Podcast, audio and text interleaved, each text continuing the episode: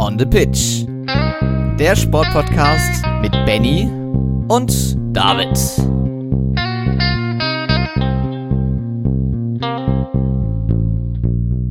Herzlich willkommen zur Folge 104 von On the Pitch, der Sportpodcast. Wieder ist eine Sportwoche vorbeigegangen und wieder ist so einiges passiert in der Welt des Sports. Diesmal haben wir auch einige kürzere Meldungen. Äh, das heißt, ähm, da bleibt ihr auch bestens informiert, ob es jetzt um Tischtennis geht. Auch beim Skispringen gibt es gleich eine Neuigkeit, wo wir vielleicht auch so ein bisschen diskutieren können. Und äh, außerdem gibt es eine neue Regelung im Eiskunstlauf. Und das alles und noch definitiv viel mehr werde ich natürlich wieder mit David besprechen. Servus. Moin Moin. Ja, wir haben eine Menge zu besprechen. Äh, Weltrekorde und fast Weltrekorde in der Leichtathletik. Ein neues Formel 1 Wochenende liegt hinter uns. Ähm, das Finale der Darts Premier League liegt unmittelbar vor uns. Äh, Im Tennis gibt es einige Turniere, die inzwischen ja auf der Rasensee, auf Rasen stattfinden. Radsport, Handball, Darts, Basketball, Eishockey, Nations League, also volles Programm, Benny. Und ich denke, wir steigen direkt ein mit unseren Kurzmeldungen. Und da haben wir einen alten Bekannten, der mit einer Einschränkung einer Mannschaft zur deutschen Meisterschaft verholfen hat. Ganz genau und mittlerweile kann man, glaube ich, echt sagen, ähm, ich glaube, beim Namen Timo Boll gibt es einfach keine Einschränkungen. Denn letztes Jahr mit 40 Jahren noch bei den Olympischen Spielen gesehen, ist jetzt der 41-Jährige äh, tatsächlich erneut im Team mit Düsseldorf deutscher Meister geworden. Und das ist, das ist sein zwölfter Titel im Team äh, als deutscher Meister. Äh, damit zieht er mit Eberhard Schöler gleich. Äh, das ist der Rekord von zwölf Stück. Ähm, und ja, das auch noch mit gebrochener Rippe tatsächlich, weil er brach sich vor seinem Spiel äh, eine Rippe und äh, gewann dieses Spiel dann am Ende trotzdem, um dann mit Düsseldorf erneut deutscher Meister zu werden. Das Maß aller Dinge ist ja der Düsseldorf äh, natürlich auch durch Timo Boll. Und äh, ich glaube, man kann nicht anderes sagen, als sich einfach nur vor, vor, ihm zu verneigen, weil was der Typ in seiner Karriere abgerissen hat, ähm, der gehört wirklich zu den ganz großen Namen äh, aus der Sicht des deutschen Sports. Ja, da habe ich nichts hinzuzufügen. Das ist auf jeden Fall eine der prägendsten deutschen Sportgesichter, die wir in den letzten Jahrzehnten hatten und ähm, wirklich ganz, ganz weit vorne im Atemzug, wenn es um deutsche Sportlegenden geht, die noch aktiv sind. Und ähm, auch wenn er nicht mehr aktiv sein wird, er wird ja die Tischtennisszene äh, nachhaltig prägen, auch wenn er irgendwann nicht mehr spielt. Genau.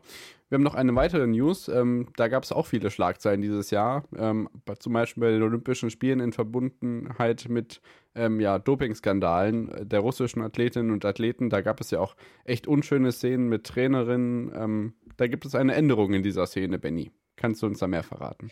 Ja, ganz genau, denn man muss, soweit ich weiß, ja äh, jetzt 17 sein tatsächlich, um ähm, auf dem Profi-Level mitgehen zu können, beziehungsweise auch bei Olympia äh, sich zu qualifizieren. Und ich glaube, die Regelung äh, war fällig. Die war überfällig. Ähm, bitte? Genau, es geht um Eiskunstlauf, habe ich eben gar nicht gesagt. Ach so. Ähm, das ist auf jeden Fall, äh, finde ich, der richtige Weg, weil ich finde, wir haben die Erfindung der Olympischen Jugendspiele seit 2010, 2012.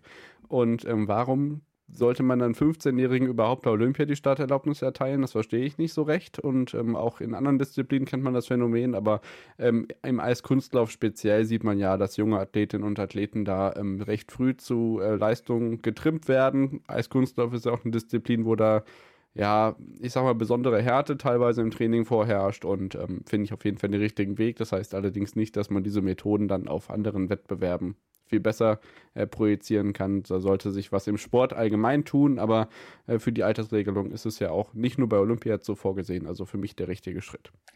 Habe ich nichts hinzuzufügen, weil ähm, allein schon aus Schutz der äh, Kinder muss man ja wirklich noch sagen, die da jetzt auch letztes Jahr bei Olympia ähm, noch äh, ja, gestartet sind. Da äh, erinnere ich mich natürlich noch an die russische Athletin.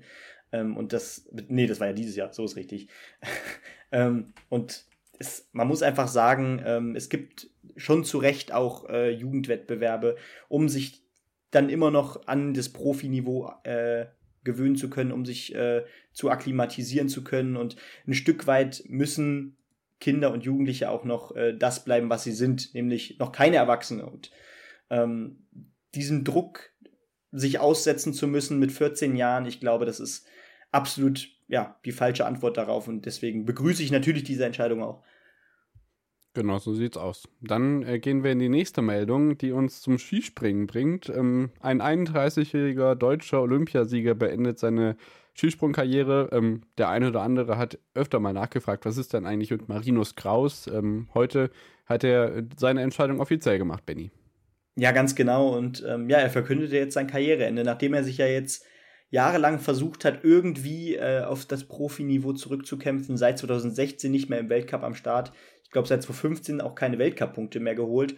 Und ähm, na, dennoch bleibt er natürlich in bester Erinnerung, wenn ich an Sochi denke, wenn ich an das Teamspringen denke. Das Gold, äh, das bleibt auch und deswegen bleibt der Name auch, auch wenn seine Karriere längst nicht so erfolgreich war wie die jetzt bisher eines Andy Wellingers zum Beispiel. Da fehlte dann einfach die Konstanz, aber auch er, auch, auch Kraus stand einmal auf dem, auf den Treppchen, ich glaube, das war ein Ruka. Ähm, und äh, ja, hat da sogar, das habe ich eben nochmal nachgelesen, tatsächlich sogar nach zwei Wettbewerben äh, das äh, gelbe Trikot tragen dürfen, äh, als Weltcup-Führender nach zwei äh, Weltcups. Und ähm, ja, dennoch, also gerade natürlich wegen dieser Goldmedaille im Team bleibt dieser Name natürlich auch weiter erhalten.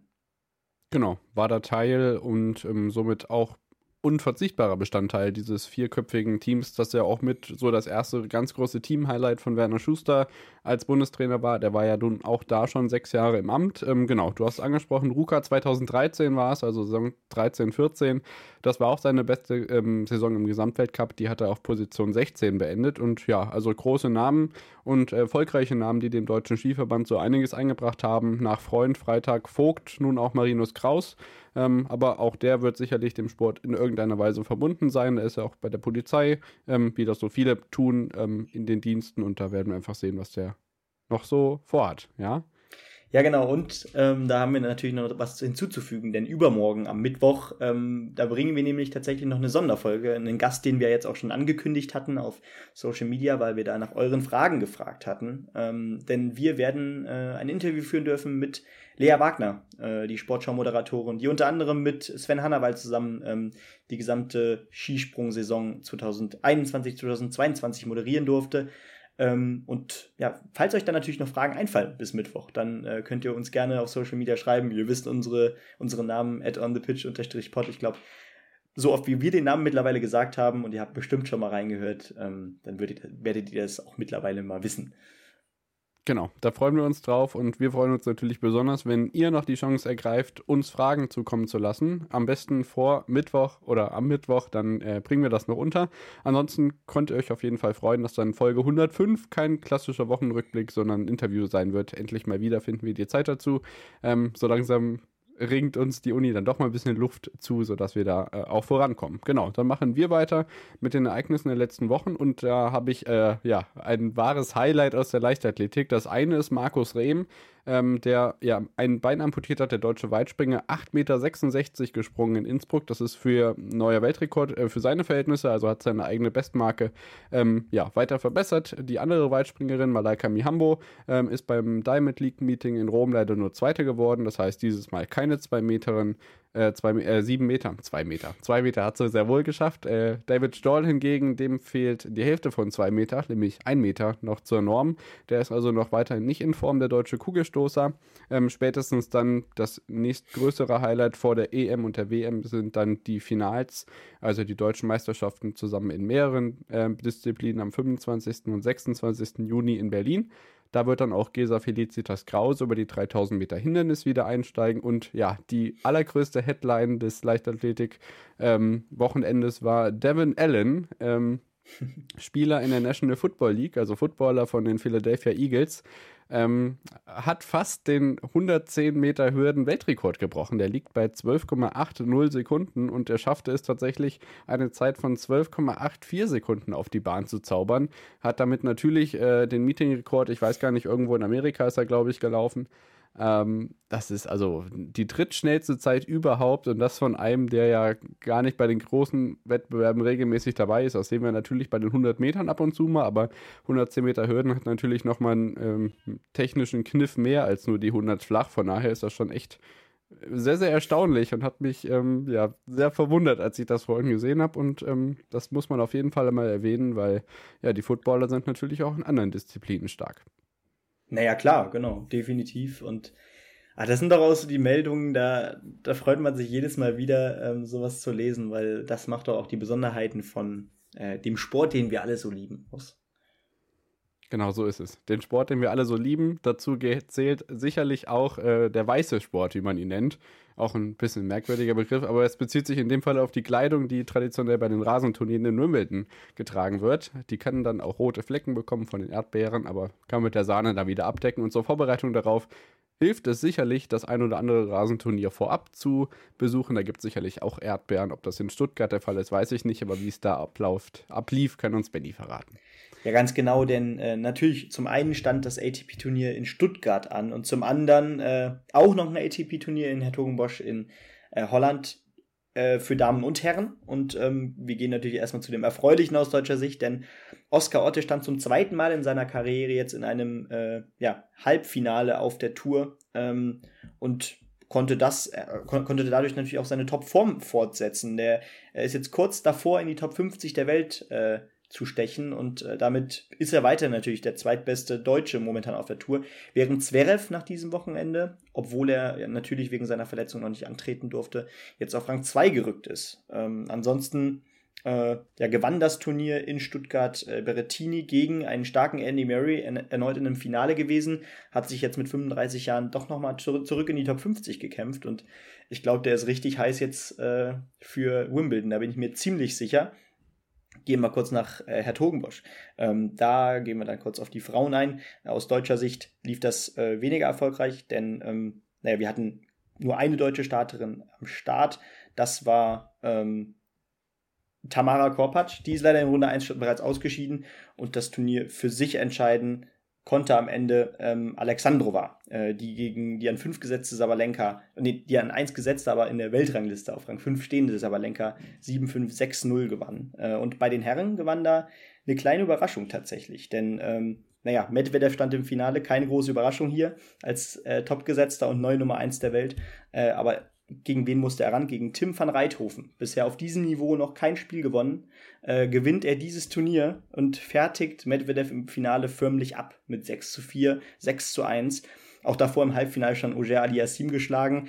Ähm, das ist eine Geschichte, ähm, die wieder für nichts anderes steht als den Tennissport. Und das, ich, ich habe mir auch wirklich so ein bisschen verwundert die Augen gerieben, als ich die Story äh, gestern noch gelesen habe. Und mich ärgert es auch so ein bisschen, dass ich das Finale nicht gesehen habe. Es geht mir dann so ein bisschen, äh, geht dann so ein bisschen wie mir eben bei der Leichtathletik-Meldung. Also das sind einfach diese Geschichten, wo man sich freut. Wir hatten letzte Woche, glaube ich, auch drüber gesprochen, über diese Youngsters jetzt, die im Tennis-Zirkus ähm, ja Einzug halten. Das ist auf jeden Fall schön zu sehen, dass da in der Breite äh, sicherlich diese Überraschungen auch möglich sind. Wenn ihr euch fragt, was macht Alcaraz, der pausiert bis Wimbledon. Äh, ähnlich wie Nadal, der hat ja mit seinem Fuß Probleme gehabt, hofft allerdings, also sein äh, Vater meinte, dass er in Wimbledon wo antreten wird. Das ist ja auch nicht mehr lange hin. Das sind, glaube ich, keine zwei Wochen mehr, bis das losgeht. Also, ähm, ja, es sind einige Namen da, die uns im Tenniszirkus gerade richtig, richtig Spaß machen. Und ähm, ja, in Halle geht es ja auch voran. Das ist ja das Turnier, wo Roger Federer immer traditionell gespielt hat und so. Ja, den werden wir wahrscheinlich nicht sehen dieses Jahr, aber ja, vielleicht kommt ja sogar der irgendwann nochmal. Ja, es bleibt nur zu hoffen. Genau, Halle, du hast schon Halle angesprochen.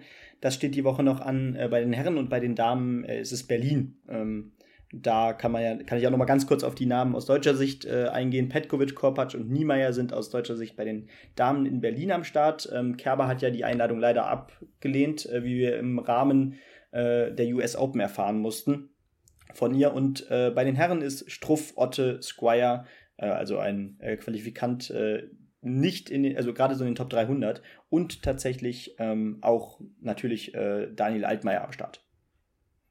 Genau. Sabine Lisicki hat die Quali nicht geschafft und Petkovic Niemeyer sind in ihrem ersten Doppel schon ausgeschieden, aber das Turnier hat auch gerade erst begonnen, von daher können wir da gar nicht so viel sagen. Wir verabschieden uns in die Pause und nach der geht es dann weiter mit Darts, Radsport, Basketball, Eishockey, Handball und natürlich dem Fußball. Bis gleich. Schatz, ich bin neu verliebt. Was? Da drüben. Das ist er. Aber das ist ein Auto. Ja, eben. Mit ihm habe ich alles richtig gemacht. Wunschauto einfach kaufen, verkaufen oder leasen. Bei Autoscout24. Alles richtig gemacht.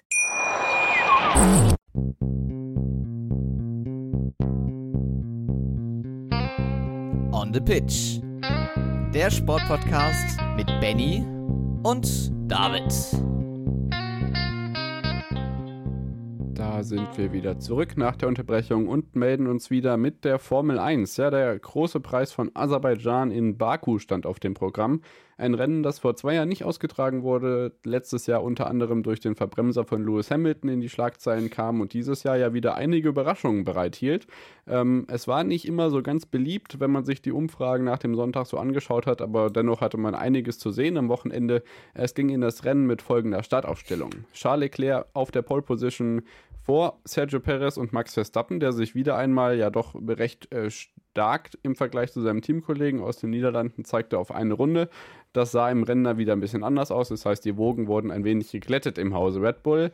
Carlos Sainz ging von Startposition 4 ins Rennen, dahinter Russell, Gasly sehr stark vor Hamilton, Zunoda, Vettel auf der 9, Alonso, Norris, Ricciardo, Ocon, Joe, Bottas, äh, Magnussen, Albon, Latifi, Stroll und Mick Schumacher, der das ganze Wochenende wieder mit Problemen zu kämpfen hatte und auch so eine kleine Fehde mit dem Team angezettelt hat. Also da sagen ja auch viele im Paddock, ja irgendwie Mick muss jetzt wirklich langsam mal was zeigen. Natürlich waren es auf der einen Seite viele eigene Fehler in den vergangenen Wochen, aber auch das Auto lässt ja doch zu wünschen übrig. Also es ist schon ein schweres Pflaster. Ähm, also gegen Kevin Magnussen sieht man erstens nicht so leicht Land und zweitens muss man dann natürlich die eigene Leistung auch wirklich bringen. Also das wird noch ein langer, steiniger Weg bei Mick Schumacher. Auch am, im Rennen zeigte sich das dann nicht wirklich viel besser. Ähm, da ist er ja immerhin als 14. ins Ziel gekommen, aber auch das drittletzte Auto, was wirklich ins Ziel kam, dahinter nur noch Latifi und Stroll, ausgeschieden. Kevin Magnussen, sein Teamkollege, Guan Yu Zhou im Alfa Romeo, relativ unter dem Radar, genau wie sein Teamkollege Bottas, der auf Platz 11 ins Ziel kommt. Ausgeschieden sind beide Ferrari, das heißt, alle Autos, die ausgeschieden sind, haben Ferrari-Aggregate. Leclerc und Sainz, alle beide raus. Der eine in Runde 8 mit Hydraulikproblemen und Leclerc dann mit Motorschaden in Runde 21. Das führte unweigerlich zum Doppelsieg für Red Bull Racing. Verstappen vor Perez. Ähm, das sind wieder, wieder richtig, richtig viele Punkte fürs österreichische Team, die das, die, die gut machen können. George Russell ähm, feiert das Podium vor seinem Teamkollegen Lewis Hamilton. Der hat mit Rückenproblemen zu kämpfen, weil das Porpoising bei Mercedes so schlimm ist wie bei kaum einem anderen ähm, Auto. Und dann kommen zwei sehr erfreuliche Platzierungen. Pierre Gasly holt 10 Punkte für Alpha Tauri, ein sehr schönes Rennen. Und Sebastian Vettel hätte sogar noch ein bisschen weiter vorne ins Ziel kommen können, weil der hat einmal versucht, Ocon zu überholen und naja, ist im Notausgang gelandet. Das musste, musste er dann 10 Runden später nochmal probieren. Acht Punkte also für ihn, auch sehr erfreulich. Alonso, Ricciardo, Norris und Ocon holen auch Punkte. Dahinter äh, Bottas, Albon, Zunoda, Schumacher, Latifi und Stroll, hatte ich schon gesagt. Das ist in der WM natürlich jetzt langsam schon wirklich richtungsweisend. Ähm, Verstappen 150 Punkte, Perez jetzt an Leclerc vorbeigezogen, dadurch, dass die beide ja im Vergleich zu den Ferrari Punkte holen. Äh, Leclerc 116 Punkte, Russell 99, auch der ist an Sainz vorbeigezogen und äh, Hamilton hat dann sogar auf Sainz schon 20 Punkte Rückstand. Also da tut sich wirklich einiges da vorne. Und in der Konstrukteurswertung hat Red Bull natürlich den Vorsprung ordentlich ausbauen können. Die haben jetzt 80 Punkte Vorsprung auf Ferrari und Ferrari wiederum ähm, ja, knapp 40 auf Mercedes. Also ja, das äh, läuft nicht so ganz rund bei Ferrari und man merkt, dass die neuen Autos ja doch noch so ein paar Macken haben, Benny. Ja, und dazu kommt noch, dass Mercedes so langsam seine Konstanz findet und ähm, da zumindest in der Konstrukteurswertung auch langsam ranrückt, weil äh, Russell ja. konstant wie äh, eh und je in dieser ganzen Saison schon und äh, Hamilton stabilisiert sich jetzt auch wieder mit einem tollen vierten Platz. Das geht schon in die richtige Richtung und da muss das Team Ferrari auf jeden Fall in den nächsten Wochen so einiges gut machen und vor allem so einiges mal wieder richtig machen. Genau. Carlos Sainz ist, glaube ich, letztes Jahr in so gut wie jedem Rennen ins Ziel gekommen und jetzt dieses Jahr schon zweimal mhm. ohne Punkte gewesen. Also Zuverlässigkeit ist da auch nicht so super. Sergio Perez ist ähm, einer der wenigen Fahrer, der bisschen all, äh, fast in allen Rennen gepunktet hat und weiter, du hast George Russell erwähnt, weiterhin der Einzige, der jedes Rennen gepunktet hat und auch mindestens 10 Punkte geholt hat, also richtig, richtig stark, auch im Vergleich zu Lewis Hamilton.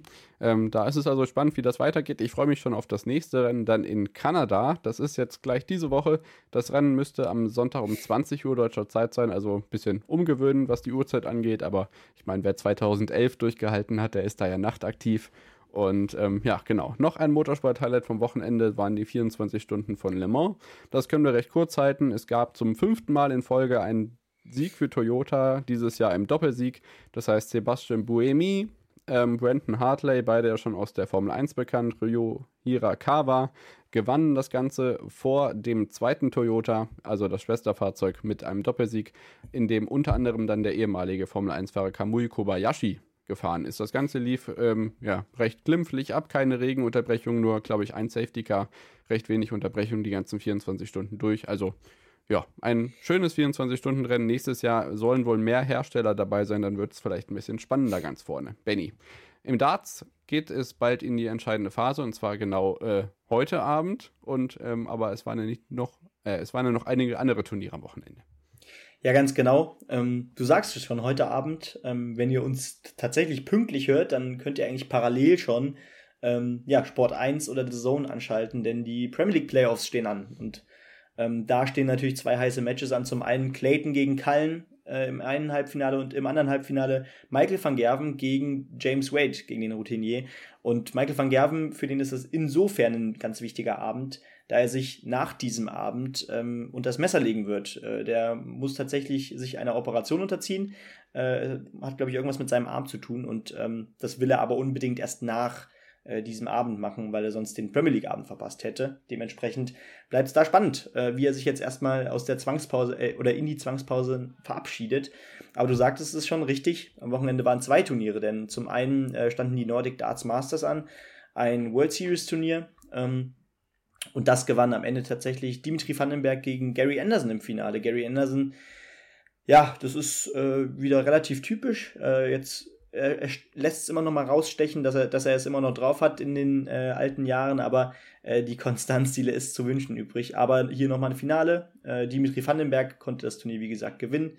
Und ähm, ja, tatsächlich, wie schon ich letzte Woche angeteasert hatte, der erste Isländer bei einem PDC, äh, bei, bei PDC-Turnier auf der Bühne.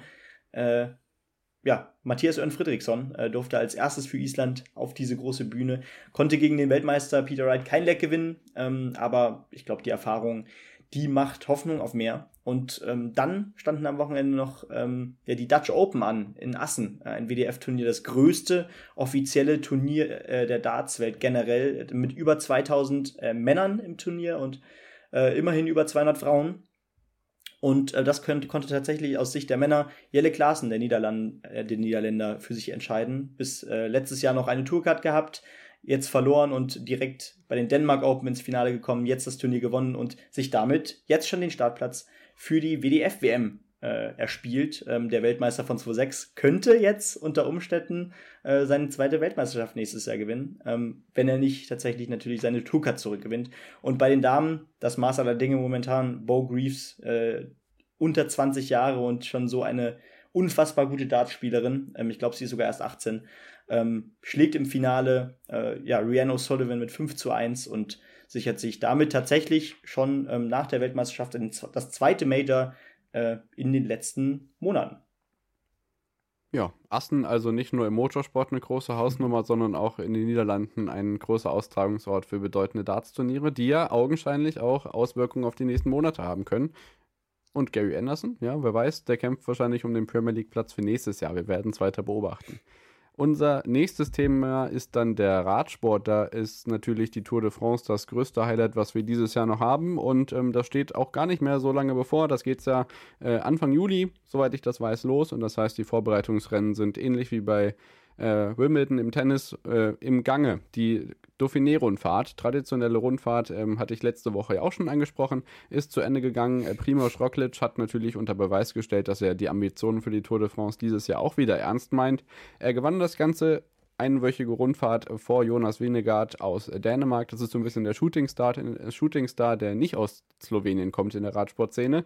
Unterdessen ist auch Christopher Froome wieder ja, eingestiegen ins Rad, Radsportbusiness, kann man schon sagen. Der 37-Jährige allerdings vormaliger Toursieger nach seinem schweren Trainingssturz 2019 immer noch relativ außer Form. Also das wird schwierig da mit der Tour. Mal schauen, wie sich das entwickelt. Gute Besserung auf jeden Fall und vielleicht kommt er nochmal in den Tritt. Diese Rundfahrt ist aber auf jeden Fall wichtig, denn fünf der letzten zehn Tour de France-Sieger haben im Jahr auch, also im gleichen Jahr auch das Kriterium du Dauphiné gewonnen. Also von daher hat Roglic vielleicht auch einen kleinen statistischen Vorteil im Vergleich zu Wingegaard. Äh, die zweite Vorbereitungsrundfahrt ist bereits gestartet, auch schon ähm, dieses Mal dann in der Schweiz, traditionell Tour de Suisse. Äh, Maximilian Schachmann ist da nach zwei Etappen ganz gut reingestartet. Das Ganze geht dann bis Sonntag und dort findet ein Einzelzeitfahren in der liechtensteinischen Hauptstadt Vaduz, äh, Vaduz statt. Also auch da wieder eine wöchige, einwöchige Vorbereitungsrundfahrt im Hinblick auf die Tour de France. Im Radsport geht es also weiter ganz groß, mit ganz großen Schritten aufs nächste Highlight hin und äh, das geht noch ein bisschen schneller im Basketball, Benny. Ähm, Da sind wir nämlich schon in Finals. Ja, und da geht es um den großen Titel. Nach vier Spielen ist hier wirklich noch alles drin. Heute Nacht ist das fünfte Spiel. 2 zu 2 steht es nach vier Matches bisher zwischen den Golden State Warriors und äh, den Boston Celtics. Äh, was bleibt zu sagen? Steph Curry, äh, Mitte 30 mittlerweile immerhin immer noch der Topscorer mit 34 Punkten im Durchschnitt nach diesen äh, vier Spielen. Und ja, er kann natürlich immer den Unterschied machen ähm, und könnte dann natürlich jetzt auch in den nächsten Spielen vielleicht der große Macher sein, der dann den, für den Unterschied sorgt. Im Team ist Boston gerade tatsächlich sehr stark. Aber ja, es bleibt spannend, äh, aber es kann natürlich jetzt auch schon in zwei Spielen zu Ende sein, theoretisch. Drei können es höchstens noch werden, denn es geht ja bis vier, die Serie. Und dann haben wir tatsächlich den neuen NBA-Champion, den wir krönen können. Genau, in der BBL hat das Ganze auch ein bisschen länger gedauert. Da steht der Champion noch nicht fest. In den Halbfinals hat sich allerdings ja Bonn doch recht gut gegen die Bayern geschlagen. Da stand zwischenzeitlich 2-2, sodass die Bayern in Spiel 5 gehen mussten, dass sie dann 87 zu 74 gewinnen konnten. Das Ganze fand am vergangenen Mittwoch statt und schon am Freitag danach. Äh, die Berliner waren gegen Ludwigsburg schon am 3.6., also den Freitag davor, fertig geworden mit dem glatten 3 0. Äh, also hatten die äh, Berliner eine ganze Woche Erholungszeit, während die Bayern nur einen Tag Pause hatten. Das Ganze hat sich auch ausgewirkt. Äh, das erste Spiel der Finalrunde ist nämlich 86 äh, zu 73 für Alba ausgegangen. Das heißt, die sind jetzt in der Finalserie in Führung gegangen. Spiel 2 gibt es dann am Dienstagabend und am Freitagabend findet das dritte Spiel statt. Mal sehen, ob wir da auch wieder fünf Spiele sehen werden. Das wäre auf jeden Fall spektakulär. Für den ersten äh, Punkt hat auf jeden Fall jetzt Alba den ähm, ja, Atem- und Erholungsvorteil genutzt und die Bayern schon mal in Rückstand gebracht. Ob das Ganze dann am Ende auch so durchgeht, wage ich noch nicht zu prognostizieren. Könnt ihr euch einfach selbst anschauen. Wie wäre es damit? Genau, im Eishockey ist das vielleicht auch, ähm, also im Basketball ratsamer als im Eishockey, allein schon was die TV-Zeiten angeht. Hatten wir in den letzten Wochen auch, auch schon angesprochen. In der NHL ist die Entscheidung auch kurz vor dem ähm, ja, Fallen, Benny, ne? Im Stanley Cup.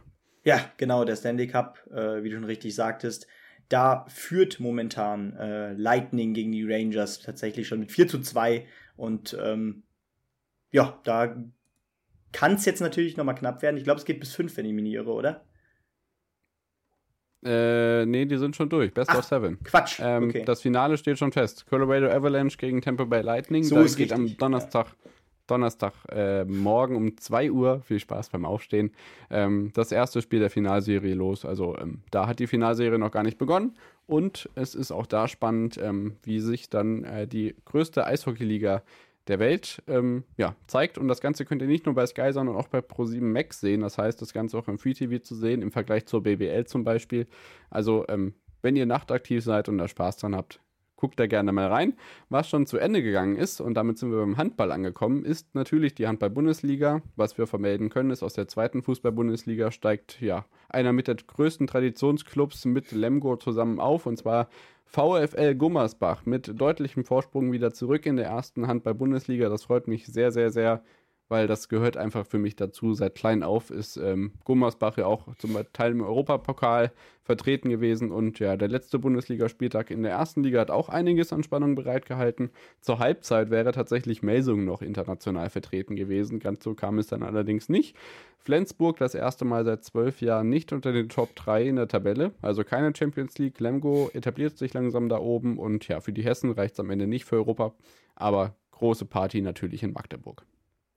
Ja, ganz genau. Deutscher Meister wird nur der SCM. Das hat, glaube ich, äh, Frank Buschmann schon vor einem halben Jahr umgetönt und er sollte recht behalten. Und was das für eine besondere Saison war, ähm, das zeigen auch die Statistiken. Also Magdeburg hat in 34 Spielen nur zwei abgegeben, mit zwei Niederlagen aus der Saison rausgehen. Das ist absolut Wahnsinn. Kiel dahinter schon äh, mit fünf Niederlagen. Also der Unterschied war dann doch äh, zu bemerken. Und ja, trotzdem äh, hat Kiel dann auch eine tolle Saison krönen können auch frühzeitig die Champions League äh, gesich gesichert und ähm, konnte die Saison auch durchaus äh, gut beenden. Nach einem 19 zu 19 zur Halbzeit schlug man äh, frisch auf Göppingen wirklich mit einem Schützenfest 42 zu 35. Das hat richtig Spaß gemacht. Magdeburg schlug wiederum den Tabellendritten, die Rhein-Neckar-Löwen mit 37 zu 34 im Topspiel.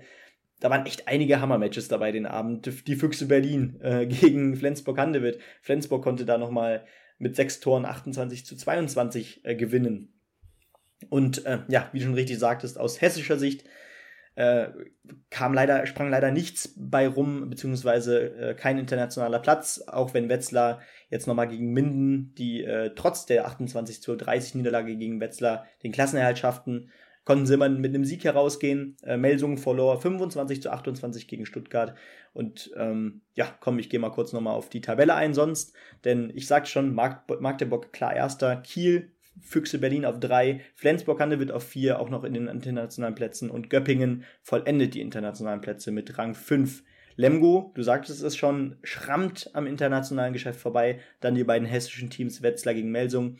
Und ganz unten im Tabellenkeller steigen Balingen-Wallstätten und Lübbecke ab. Und das auch, äh, ja, gerade bei Lübbecke dann doch mit vier Punkten Abstand. Genau, es gibt ein paar Abschiede zu vermelden. Andi Schmid bei den Löwen, 38 Jahre, ähm, ja, etablierter Spieler. War eigentlich gar nicht so geplant, dass er so lange da bleibt. Schon eine HBL-Legende. Ähm, beendet zumindest seine Tätigkeit bei den Löwen. Mal gucken, wohin ihn der Weg noch führt. Torschützenkönig von den Füchsen Berlin, auch wenn die mit sechs in, äh, zu Hause gegen Flensburg verloren haben, ist Hans Lindberg und der ist auch geschlagene 40 Jahre alt, hat diese Saison 242 Treffer geworfen. Bennett Wiegert wird mit Magdeburg Meißner, ist natürlich echt eine richtig coole Sache. Ähm, Flensburg hatte ich schon erwähnt, also der Handball ähm, hat einiges zu bieten und äh, wir freuen uns schon auf die kommenden Turniere und natürlich auf die nächste Bundesliga-Saison. Das gleiche ist natürlich auch im Fußball der Fall, auch wenn unsere beiden Mannschaften die Ligen getauscht haben. Ich sag's mal so. Also hören wir uns nach der Pause mit dem Fußball wieder. Bis gleich. Schatz, ich bin neu verliebt. Was? Da drüben. Das ist er. Aber das ist ein Auto. Ja, eben. Mit ihm habe ich alles richtig gemacht. Wunschauto einfach kaufen, verkaufen oder leasen. Bei Autoscout24. Alles richtig gemacht.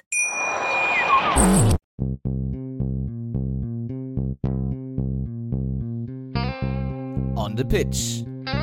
Der Sportpodcast mit Benny und David. Da sind wir wieder zurück nach der Unterbrechung und melden uns wieder mit dem Fußball. Ja, wir reden über unser ähm, Fußball-Premium-Produkt. Und nein, es ist nicht die Conference League, es ist die Nations League. Es gibt so einige Transfer-News, Benny. Also wir könnten jetzt wieder über Trainer diskutieren, über neue Spielertransfers, Grafenberg zu den Bayern. Aber ich denke, da sind wir jetzt jede Woche dann irgendwie, kommen wir ins vom Höchstchen aufs Stöckchen. Ähm, was wir auf jeden Fall sagen können, ist WM-Qualifikation, Playoffs, Australien gegen Peru. Das äh, findet heute Abend statt und am Dienstagabend entscheidet sich bei Costa Rica gegen Neuseeland, wer der vierte Gruppengegner der deutschen Fußballnationalmannschaft in Katar sein soll. Ähm, ja, das ist deutlich spannender, als sich zum Beispiel die Erling Haaland-Vorstellung in Man City anzuschauen oder was auch immer. Wir haben auch noch heute Abend spannende Nations League-Spiele, aber lass uns erstmal drauf schauen, was so in den vergangenen Tagen passiert ist. Es war ja irgendwie doch schon ein bisschen Sommer, Nationalmannschaft nach der Saison, alle sind kaputt, aber irgendwie ist dann doch so ein bisschen Turnier, Nationalmannschaft. Ja, es war ein bisschen komisch, aber trotzdem eine ganz willkommene Erfrischung, aber es reicht dann jetzt auch wieder. Ja, genau. Also, ähm, ich glaube, so zum Auslaufen der Saison ist das jetzt erstmal in Ordnung, aber ja, das Traurige wird sein, dass bis Dezember auch erstmal ähm, aus äh, DFB-Sicht zumindest nur Nations League ansteht. Ähm, Miki Beisenherz hat, hat das, glaube ich, in einem Zitat ganz gut auf den Punkt gebracht. Ähm, der fühlt sich so ein bisschen ja, beklaut dadurch, dass er jetzt nicht mit einem Bierchen äh, beim Public Viewing sitzen kann. Und das, ich verstehe es absolut. Ja, jetzt nimmt halt Glühwein. Guter Ersatz. Ja, ich habe nur gesehen, dass letzte Woche jetzt oder am Wochenende sogar äh, vor ja, zwölf Jahren müsste es gewesen sein, das äh, Eröffnungstor der WM 2010 von Chabalala passiert ist. Der hat nämlich da einen Tweet verfasst. Oh ja, Legende. Das waren Zeiten und das war eine Weltmeisterschaft, meine Damen und Herren. Das Getröte wird uns nicht ereilen, so viel ist sicher. Nee, mal sehen, wie laut es überhaupt wird.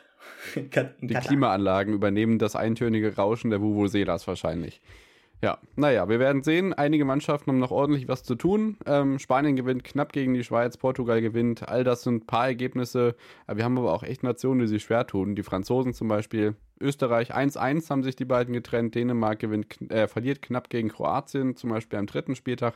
Ähm, Italien, England 0-0 ähm, am vierten Spieltag die Partien. Ich gucke gerade mal, ob wir da noch äh, spektakuläre Ergebnisse haben. Schweiz gewinnt gegen Portugal, Spanien gewinnt gegen Tschechien. Heute spielen noch Frankreich gegen Kroatien, WM-Final wieder Auflage, Dänemark gegen Österreich und die Deutschen. Ja, die haben noch ein Spiel gegen Italien ausstehen. Ob das auch 1 zu 1 ausgeht, Benny? Ja, das ist so ein Ergebnis, das haben wir jetzt tatsächlich so ein bisschen gepachtet, kann man sagen. Drei Punkte aus drei Spielen, ähm, jedes Spiel 1 zu 1 ausgegangen. Ich meine davor, die beiden Spiele sind auch 1-1 ausgegangen, oder liege ich falsch? Es sind vier mal 1 zu 1 in Folge okay. und das gab es noch nie. Ja, und ähm, man muss, glaube ich, sagen, ähm, also ich glaube, ich glaube, man kann sich jetzt, es, man es ist noch zu früh, um sich zu beschweren. Das ist, glaube ich, erstmal Fakt. Und ähm, ich glaube, mit einem 1 zu 1 gegen Italien und England, gegen zwei Spitzenteams, kann man auch erstmal leben. Ähm, aber wenn man dann auch erstens auf das 1-1 gegen Ungarn guckt und auch über weite Strecken leider, gerade gegen Italien zum Beispiel und dann auch gegen England, da denkt man sich schon, so ein torhungriger Stürmer da vorne mit einer gewissen Kaltschnäuzigkeit, der fehlt da schon. Ja, richtig. Das bestreitet auch absolut niemand. Ähm, nur irgendwie traut sich niemand, Simon Terodde anzurufen. Ähm, Lukas Metscher, zu meiner Verwunderung, wird ja in den Kader nominiert. Bitte? Ich musste es nicht sagen. Ja, ich weiß, weil ich wusste, dass du es von dir selbst ansprichst. Deswegen wollte ich es wenigstens sagen. Ähm, was ich nicht verstehe, warum Lukas Metscher dann nicht wenigstens eine Chance gegen irgendjemanden ja. bekommt, weil wenn man schon einen Stürmer mitnimmt, dann sollte man die auch spielen lassen, wenn man weiß, dass auf dieser Position Probleme sind. Ich meine, das war mit Kehrer und Raum ja auch so. Ähm, da hat auch nicht immer der gleiche Außenverteidiger gespielt in den letzten drei Spielen. Also Warum nicht mal anders? Ich weiß nicht, ob er das gegen Italien jetzt macht. Er hat gesagt, im September wollen wir auch noch ein bisschen experimentieren, aber ja, da muss er auch recht bald seinen Kader bekannt geben, zumindest den erweiterten. Und irgendwie dann noch Terodda auszuprobieren, finde ich auch zu spät. Also von daher würde ich sagen, der Zug ist abgefahren. So unnachvollziehbar das für manche Menschen auch sein darf, kann. Ja, aber das ist ja das Ding. Also, wenn du ja was brauchst für eine WM-Endrunde, ähm, beziehungsweise für eine Weltmeisterschaft, dann ist das doch ein breiter Kader und du kannst nicht zu einer Weltmeisterschaft ohne echten Stürmer fahren. Ähm, in meinen Augen. Dann sollte man zumindest jemanden auf der Bank haben. Ich denke da, und das meine ich wirklich ernst, ähm, gerne an äh, Olympia, wann müsste das gewesen sein? 2, ja, 2016 zurück. Ähm, da ist nämlich für Deutschland, ich glaube, ein gewisser Nils Petersen mitgefahren. Weil auch die U21, auch die U21 hatte damals keinen echten Stürmer, der davon die Buden gemacht hat. Und Nils Petersen hat verdammt nochmal gut funktioniert. Ähm, es, es muss ja kein Stammspieler sein, weißt du? Es ist so jemand, den man dann vielleicht auch mal, noch mal für 30 Minuten gegen Ende bringen kann, der immer noch für ein Tor gut ist. So einen Mann, der fehlt halt. Und ähm, natürlich ist Timo Werner ein guter mitspielender Stürmer, aber diese Kaltschnäuzigkeit, äh, die fehlt gerade bei ihm halt einfach. Ich überlege gerade, wer war denn das mit dem Heiratsantrag bei Lea Wagner in Tokio? Max Kruse? War das Max Kruse? Ich glaube ja. Ja, siehst du, das ist noch so ein Beweis dafür. Also irgendwie bei Olympia schaffen sie es. Die, das war Max Kruse, oder? Ich glaube auch. Auch ein Name, den ähm, man in den Ring werfen könnte. Ja, eben. Also, um Gottes Willen, ja sicher. bitte nicht. Dann, dann Simon Terodde. ja, das ist, also Max also, Kruse will ich wirklich nicht sehen. Also, dass, dass Deutschland generell ein Mittelstürmerproblem hat, das ist ja bestreitet das, das, bestreitet niemand und das haben wir uns ja. auch so ein Stück weit selbst herangezüchtet, äh, weil wir auch in der Nationalmannschaft äh, lange Zeit ohne so einen echten Stürmer gespielt haben, seit eigentlich seit Miroslav Klose, wenn du so willst. Ne? Genau. Und ähm, ja, absolut. Gut, kannst du dann halt noch vielleicht noch Mario Gomez nennen, der dann noch ein, zwei Jahre äh, ja, versucht hat, Stamm zu spielen. Aber das ist so ein Problem, das, äh, das kann dann auch den großen Unterschied ausmachen, äh, wenn es dann ja um einen Titel geht. Und das zeigt sich jetzt auch in den Spielen bisher bei der Nations League. Genau. Und wir werden einfach sehen, wie sich das jetzt gegen Italien entwickelt. Morgen Abend 2045, da müsste wieder das ZDF am Start sein, genau.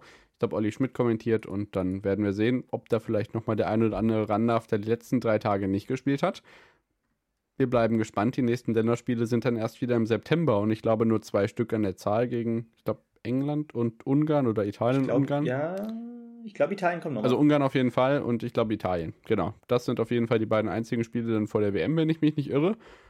Und wir werden natürlich weiter beobachten, was Hansi Flick da morgen Abend fabriziert. Und ansonsten haben wir natürlich genug anderen Sport zu sehen. Aber erstmal freuen wir uns auf äh, Lea Wagner am Mittwochabend. Also Schreibt gerne at on the pitch pod bei Twitter und bei Instagram. Wenn ihr Fragen an sie habt, bitte gerne her damit.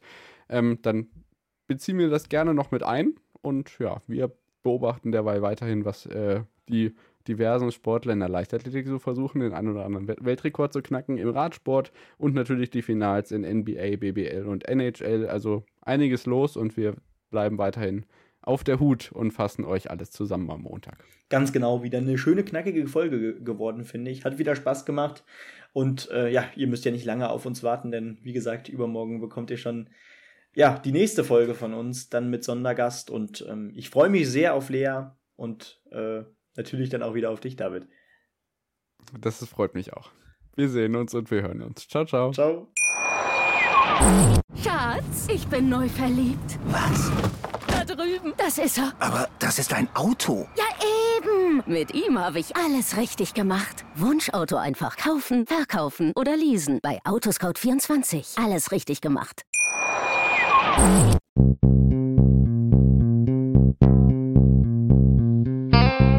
On the Pitch. Der Sportpodcast mit Benny und David.